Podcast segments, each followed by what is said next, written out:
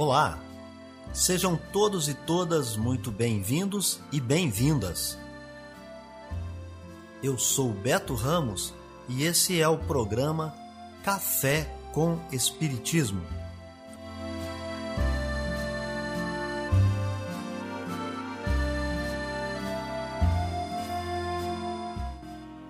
Um programa diário que aborda temas da filosofia, de conhecimentos gerais e de espiritismo. A verdade é o conhecimento que liberta.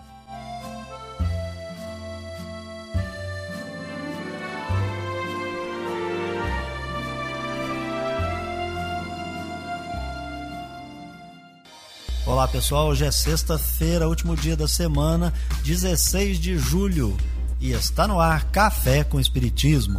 Notícias, informações, dicas importantes e mensagens você acompanha só aqui no Café com Espiritismo.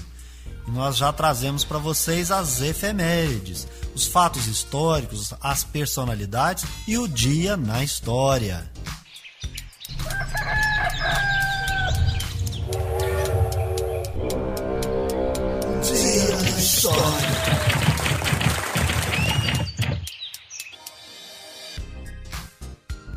Dia 16 de julho, nasceu o ator e radialista fluminense Pelópidas Guimarães Brandão Gracindo, o Paulo Gracindo, que fez sucesso na Rádio Nacional apresentando o programa Paulo Gracindo. Também fez sucesso com a radionovela O Direito de Nascer, encantando com o papel de Albertinho Limonta, e também no programa de rádio Balança Mas Não Cai, em que interpretou com Brandão Filho o quadro do Primo Pobre e do Primo Rico. 16 de julho é a data de nascimento do radialista e apresentador de televisão paulista Edson Cabarite, o Bolinha. Veio se tornar o célebre apresentador do programa Clube do Bolinha, que ficou no ar por mais de 20 anos. É em 16 de julho que nasceu a atriz, dançarina e cantora estadunidense Virginia Catherine McMahon, a Ginger Rogers. Durante a década de 40, ela foi uma das estrelas mais bem pagas de Hollywood. No dia 14 de julho, nasce o produtor e executivo de televisão paulista Walter Clark.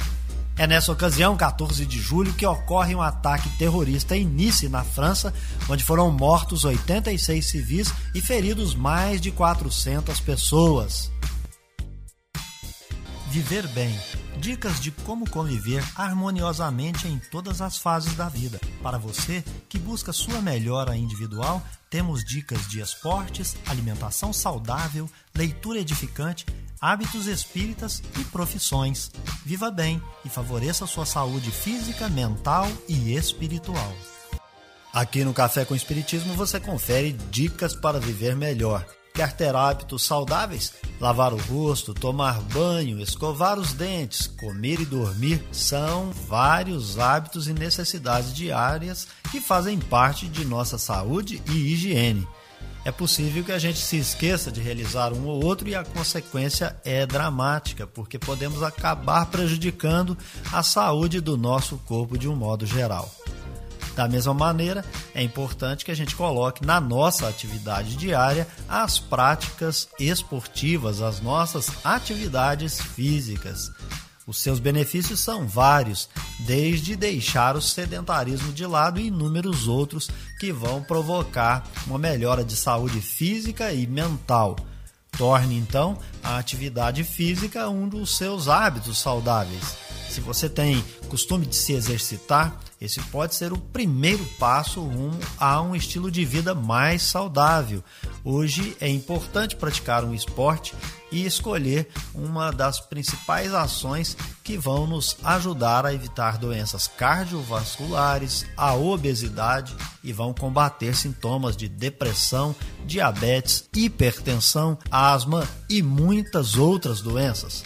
Caminhe, nade, corra, pedale, dance, suba escadas, passeie com seu cachorro, lave o carro, arrume a casa, cuide do jardim, enfim, mova-se, sempre seguindo a orientação de um educador físico, é claro. notícias do Brasil e do mundo é aqui no Café com Jornal. Duas pessoas na cidade do Rio de Janeiro estão contaminadas com a variante Delta da Covid-19. São dois homens, um de 27 e outro de 30 anos, moradores de Vila Isabel, na zona norte da cidade, e da ilha de Paquetá, na Baía de Guanabara. Ao divulgar a informação nesta quarta-feira, a Secretaria de Saúde do município do Rio disse que os dois casos foram confirmados após sequenciamento genômico e que as equipes da Vigilância em Saúde da Secretaria seguem com a investigação epidemiológica. A variante Delta teve origem na Índia, é considerada mais contagiosa e, segundo a Organização Mundial da Saúde, vem causando novas ondas de transmissão na Europa. No início deste mês, mais dois casos da variante Delta foram detectados nos municípios de Seropédica e de São João de Meriti, ambos na Baixada Fluminense. O homem de 30 anos e a mulher de 22 estão sendo monitorados pelos órgãos de vigilância em saúde municipais e do Estado. A nota da Secretaria de Saúde diz ainda que, independentemente da variante, as medidas preventivas são as mesmas. A população deve manter o distanciamento, usar máscaras e higienizar as mãos com álcool 70 ou, quando possível, com água e sabão. O primeiro caso no estado do Rio de Janeiro desta cepa foi identificado em maio em um homem residente em Campos dos Goitacazes, no norte fluminense, que havia chegado de uma viagem à Índia. Na terça-feira, o governo do estado autorizou os 92 municípios a diminuírem de 12 para 8 semanas o intervalo para a aplicação da segunda dose da vacina AstraZeneca, justamente para imunizar mais rapidamente a população e bloquear a chegada da variante Delta. Mas apenas 10 municípios vão seguir a orientação e o Rio não está entre eles. O secretário de Saúde, Daniel Sorans, disse que vai manter um intervalo de 12 semanas, seguindo a recomendação do Ministério da Saúde e do Comitê Científico da Prefeitura. Da Rádio Nacional no Rio de Janeiro, Cristiane Ribeiro. Homem não chora.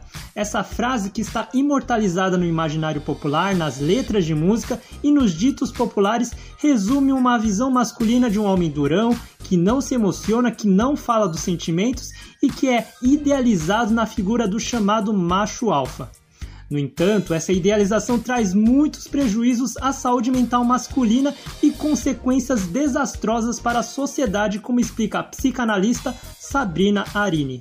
E geralmente nos homens é através da violência, né? Então, é, essa ideia de que menino não chora, né? Que os homens carregam desde a infância, né? De não poder chorar, né? Então, a impossibilidade de lidar com a própria fragilidade, com as próprias tristezas e com as emoções, gera esses homens que batem, brigam, matam, né?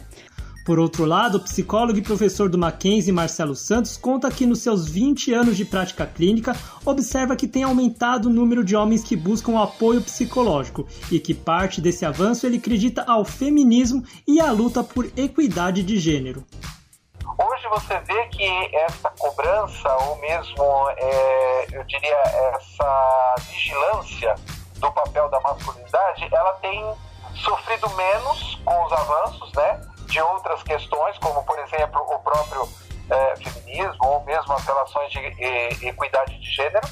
E como tem menos vigilância e menos pressão, o homem se permite mais. Então, hoje eu vejo no consultório pessoas, homens, né, é, buscando auxílio, querendo ajuda por sofrimentos de, de relacionamento, por sofrimentos, às vezes até de adoecimento com o trabalho, Nestes tempos recentes começaram a surgir grupos de apoio e rodas de conversa para homens falarem de seus sentimentos e emoções.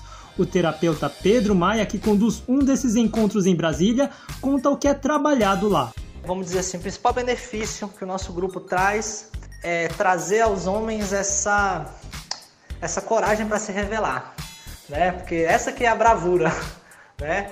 Que a gente deseja desenvolver né, nos homens. Um homem bravo, um homem corajoso, aquele homem que se revela, aquele homem que tá passando uma situação no relacionamento, chega pra mulher e fala, olha, eu tô com ciúme, tô me sentindo inseguro. Né? Então daí a importância da gente aprender a reconhecer as nossas emoções. Em São Paulo, a psicanalista Sabrina Irina, junto com outros profissionais, ajuda a conduzir a roda de conversa chamada Fala Homem, que é aberta a todos. Ela comenta como é a receptividade dos participantes. E aí, quando eles veem outro homem falando, é ah, isso é muito libertador, né? Isso eles falam muito, né? De poder ver no outro também aquilo que eles sentem, né? Porque numa roda de, de conversa masculina normal, né? Sem ser uma roda que trate disso, né, um, grupo de amigos, eles conversam sempre tentando manter essa postura, né, de mal, de poderoso, de, né, o cara que não falta nada. Então, para eles é muito surpreendente ver um cara lá que pode chorar, que pode se emocionar, que pode dizer que tá difícil, que o grupo criado pelo terapeuta Pedro Maia pode ser encontrado no Instagram no homens.essenciais. E mais informações sobre a roda de conversa Fala Homem podem ser encontradas no casadopovotudojunto.org.br barra fala homem. Além desses grupos de apoio e rodas de conversa, as pessoas em busca de apoio emergencial também podem procurar o serviço do CVV, o Centro de Valorização da Vida, no número 188 com produção de Renato Lima, da Rádio Nacional em São Paulo, Nelson Lima. A cidade de Tóquio registrou nesta quinta-feira, a oito dias do início dos Jogos Olímpicos, mais de mil casos de Covid-19 pelo segundo dia. O hotel onde está hospedada a seleção brasileira de judô é um dos focos, sendo registrados 11 casos positivos, sendo dois deles de familiares e funcionários. O COB afirmou nesta quinta-feira que a delegação está segura neste hotel. Em reunião com representantes do Comitê Olímpico do Brasil e da Prefeitura, ficou decidido que o grupo seguirá para Vila Olímpica somente no dia 22, véspera da abertura dos Jogos, mesmo com a oferta de mudança de local. O tenista Thiago Wilde recusou nesta quarta-feira o convite inédito para disputar os Jogos. Wilde é o número 2 do tênis brasileiro e 127 no ranking mundial e conseguiu a vaga após desistências. A recusa em aceitar o convite se deve a um incômodo que o atleta sente no quadril há três meses. No futebol, o atacante Malcolm do Zenit foi liberado para se apresentar à equipe em Tóquio para os Jogos. Malcolm vai substituir Douglas Augusto, que foi dispensado após ter constatada lesão na coxa. A seleção brasileira de futebol, que está se preparando na Sérvia, enfrenta hoje às 16 horas, horário de Brasília, a equipe da cidade de Novi Sad. Faltam oito dias para o início dos Jogos. Da Rádio Nacional do Rio de Janeiro, Astrid Nick. Amor à sabedoria. Está no ar o Filosofando. A alegoria da caverna. Platão explicou sua teoria das ideias por meio de uma alegoria, um mito. Pessoas comuns são como prisioneiros que vivem o tempo todo dentro de uma caverna escura, obrigados a só ver as sombras projetadas por uma fogueira na parede da caverna sombras que eles pensam que são reais. Dizia Platão: Nós somos como esses prisioneiros, ensinados desde que nascemos a acreditar que os fenômenos, as experiências do dia a dia são tudo o que existe. Mas um prisioneiro rebelde escapa e descobre, à luz do sol, que existe um mundo melhor e mais real do lado de fora. Da mesma forma, quem é acostumado a desenvolver habilidades mentais, como os matemáticos, descobre que por trás do mundo da experiência sensível existe outro mundo, melhor e mais verdadeiro, mais real, o mundo das formas. Essas pessoas conseguirão, por fim, ver e conhecer a própria divindade e se transformar em infalíveis dirigentes de ouro em uma sociedade composta de pessoas incultas, feitas de prata, bronze e ferro e que jamais questionam o sistema. Nessa república, se alguém quiser saber como agir, basta perguntar a um guardião. Em seus trabalhos tardios, Platão parece ter duvidado das formas e da relação delas com cada objeto no mundo em que vivemos, objetos chamados de particulares.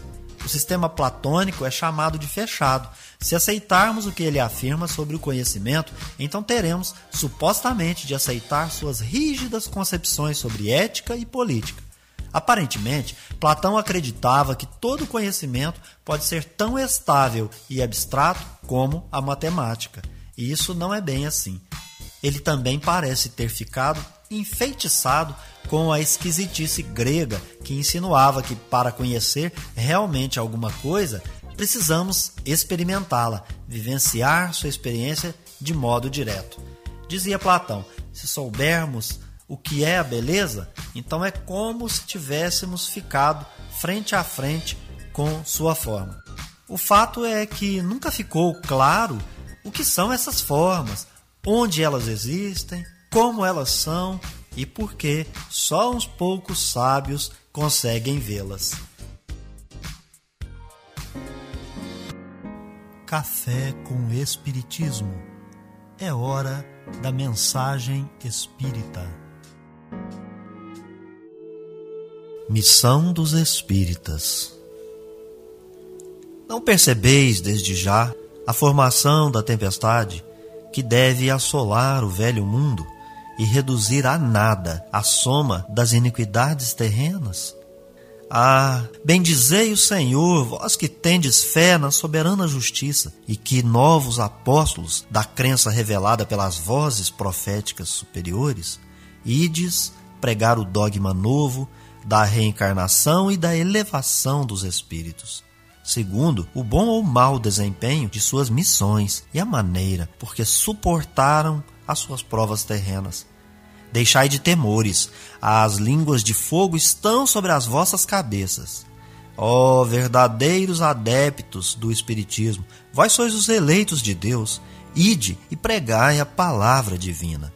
É chegada a hora em que deveis sacrificar os vossos hábitos, os vossos trabalhos, as vossas futilidades, à sua propagação.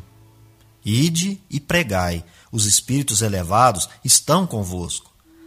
Falareis, certamente, a pessoas que não quererão escutar a palavra de Deus, porque essa palavra os convida incessantemente ao sacrifício. Pregareis o desinteresse aos avarentos, a abstinência aos dissolutos, a mansidão aos tiranos domésticos e aos déspotas.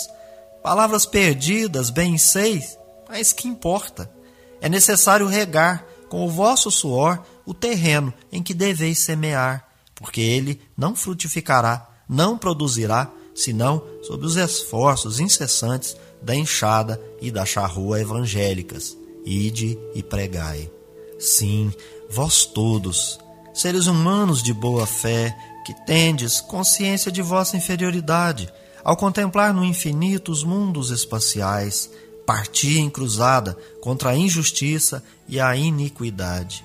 Ide e aniquilai o culto do bezerro de ouro, que dia a dia mais se expande. Ide que Deus vos conduz. Seres humanos simples e ignorantes, vossas línguas se soltarão e falareis como nenhum orador sabe falar.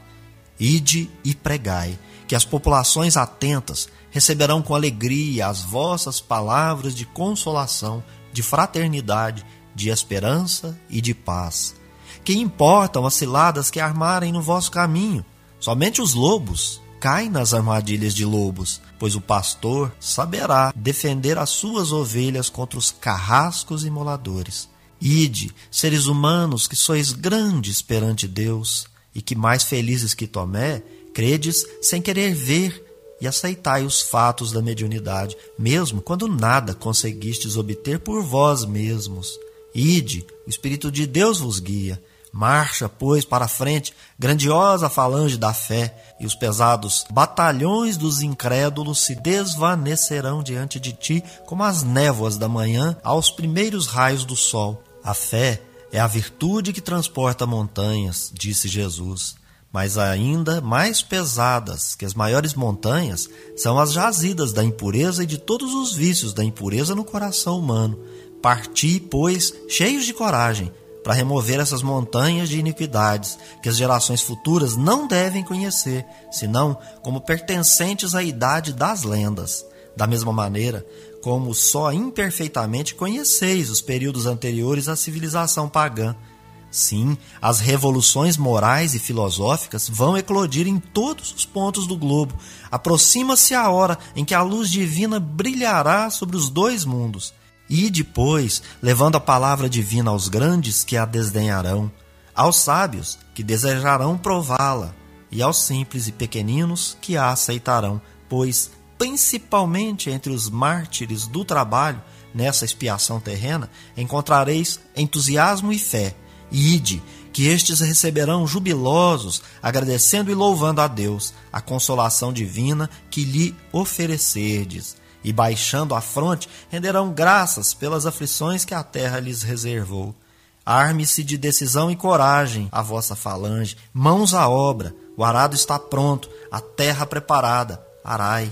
Ide e agradecei a Deus a gloriosa tarefa que vos concedeu mas cuidado, que entre os chamados para o Espiritismo, muitos se desviaram da senda. Atentai, pois, no vosso caminho e buscai a verdade. Perguntareis então se entre os chamados para o Espiritismo muitos se transviaram, como reconhecer os que se acham no bom caminho? Responderemos: podeis reconhecê-los pelo ensino e a prática dos verdadeiros princípios de caridade, pela consolação que distribuírem aos aflitos pelo amor que dedicarem ao próximo, pela sua abnegação e o seu altruísmo. Podeis reconhecê-los finalmente pela vitória dos seus princípios, porque Deus quer que a sua lei triunfe, e os que a seguem são os escolhidos que vencerão. Os que, porém, falseiam o espírito dessa lei para satisfazerem sua vaidade e sua ambição, esses serão destruídos. O Espírito Erasto traz no capítulo 20 do Evangelho segundo o Espiritismo, no item 4, uma comunicação sobre a missão dos espíritas. Em Paris, no ano de 1861, ele vai tratar de um tema muito interessante. É a transição planetária. Seu convite é a observação e muito mais ao trabalho. O nosso planeta chegou desde algum tempo no período em que as práticas e os hábitos que caracterizaram o velho mundo, isto é, os preconceitos de toda ordem, as barbaridades, as brutalidades, ficaram frente a frente com os hábitos e costumes do novo mundo, onde a lei vigente será a do amor. Nesse período, a misericórdia divina convida aqueles que já percebem o conjunto de acontecimentos para bradar com voz firme e serena: a morte não existe. Com isso, avisar que nossos velhos hábitos e costumes precisam passar por uma reforma. Se isso não ocorrer nessa vida, será em outra, pois essa é a justiça divina verdadeira. Todos estão convidados a permanecerem experimentando os benefícios do progresso que o nosso planeta já atingiu. Mas o coração onde não venceu os princípios da solidariedade, da igualdade e da fraternidade, será convidado a mudar de escola e estudar um pouco mais com recursos adequados ao patamar evolutivo em que se encontram. Ser espírita é propagar esses princípios, não admitindo nada, absolutamente nada, em contrário.